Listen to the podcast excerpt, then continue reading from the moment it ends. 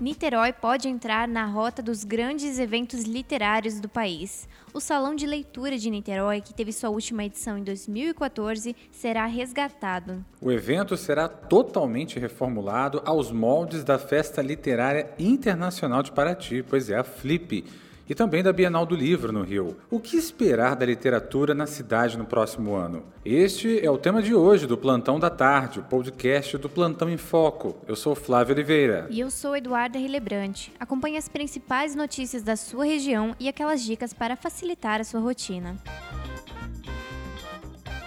Niterói é lembrado pelo seu litoral e por manter o segundo maior acervo arquitetônico de Oscar Niemeyer, mas não pela literatura.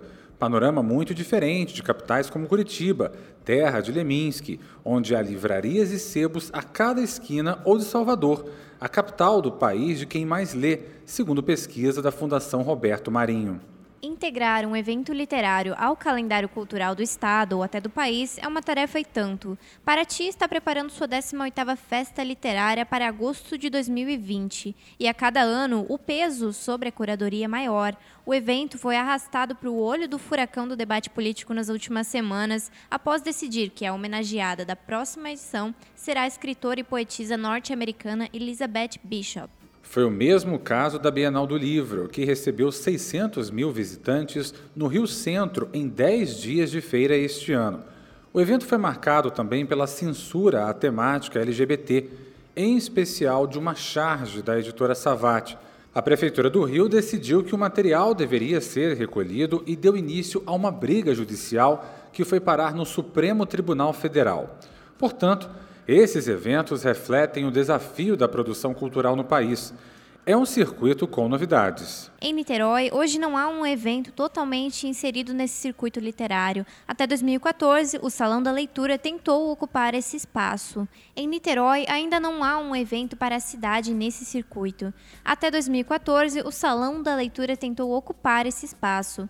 Este ano, o Solar do Jambeiro recebeu um Salão do Leitor, que é um evento com nome parecido, além da Feira Literária de Niterói, a Flinite, em São Francisco. Portanto, o que será esse evento aí em planejamento para o próximo ano? O próximo salão de leitura está previsto para março do ano que vem. A previsão é do presidente da Fundação Municipal de Educação, Bruno Ribeiro, que antecipou o investimento no salão em entrevista exclusiva para o Plantão em Foco. A ideia é ocupar o caminho Niemeyer com palestras, mesas de debate, expositores e outras atrações para todo o público. Como a Bienal acontece nos anos ímpares, a Prefeitura quer fixar o Salão da Leitura nos anos pares. O salão já teve quatro edições entre 2008 e 2014. Na última edição, o Caminho Niemeyer recebeu 70 mil visitantes. A princípio, serão nove dias de programação gratuita, das nove até as dez horas. Os estudantes da rede municipal serão levados para o evento. Os principais nomes da programação ainda serão definidos. Algum palpite dos principais homenageados ou dos autores palestrantes? Olha, Eduarda, eu sinceramente tenho vários palpites, agora sem dúvida nenhuma. É, eu sou muito fã de alguns escritores em especial né, e contrariando aqui, surpreendendo, considerando que eu sou jornalista, eu não vou falar os meus queridinhos, não. Eu vou falar aqui de grandes nomes, como, por exemplo, seria fantástico ter numa feira em Niterói de leitura, já que nós estamos falando de educação e que serão alunos da rede municipal, estadual e até mesmo da rede particular de ensino, seria incrível ter personalidades como Ziraldo, Maurício de Souza. Eu acho que seria para a criançada, para os adolescentes, seria um ganho super importante e também é, é, uma forma de atrair né, a leitura, de despertar o interesse pela leitura. Eu acho que o evento tem tudo para ser aí um sucesso. Né? É, esse ano, né, o resultado no PISA, inclusive, Eduardo, que avalia o nível educacional na Organização para Cooperação e Desenvolvimento Econômico, a OCDE, foi desfavorável para o país.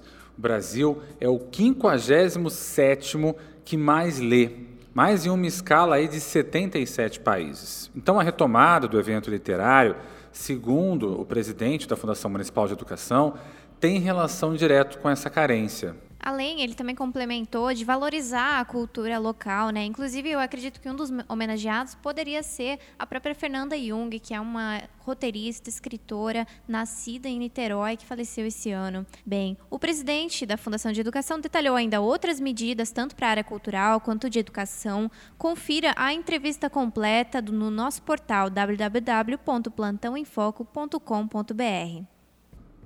A Companhia de Limpeza de Niterói, a Clean, abrirá concurso público. As provas estão previstas para o primeiro trimestre de 2020. Serão 175 vagas, sendo que 150 são para garis. A seleção oferecerá ainda seis vagas para operador de máquina de pneu, 18 para motorista e uma para médico. Além disso, haverá cadastro de reserva para até 300 vagas para gari. Esse cadastro de reserva é válido por dois anos. Atualmente, a companhia tem 1.453 garis em atividade. O último concurso para gari na Clean foi realizado em 2015, com o preenchimento de apenas 80 vagas. O instituto que vai organizar as provas ou datas e eventuais detalhes ainda não foram definidos. A autorização para o concurso deve ser publicada no Diário Oficial do município nos próximos dias. É importante acompanhar os detalhes do concurso né, e da Fundação Municipal de Saúde muito importante também, não é, Eduardo, porque existe um outro concurso correndo aí, que é, é um concurso para a área da saúde. Esse concurso apresentou alguns trâmites aí, envolvendo inclusive o Ministério Público. A nossa equipe de reportagem tem acompanhado isso bem de perto. E se você tem interesse em acompanhar esses concursos também, acessa lá o nosso site pelo www.plantoemfoco.com.br que nós iremos atualizando vocês de todas as novidades. Muito obrigado pela sua atenção e até a próxima. Até. Essa edição contou com a apresentação de Flávio Oliveira e Eduarda Hillebrandt, sonoplastia de Ramon Ribeiro. Essas e outras notícias você também confere em nosso portal www.plantãoemfoco.com.br e ainda pelas redes sociais Facebook, Instagram, Twitter e Spotify. Você acompanha o Plantão da Tarde às segundas, quartas e sextas, sempre às 14 horas.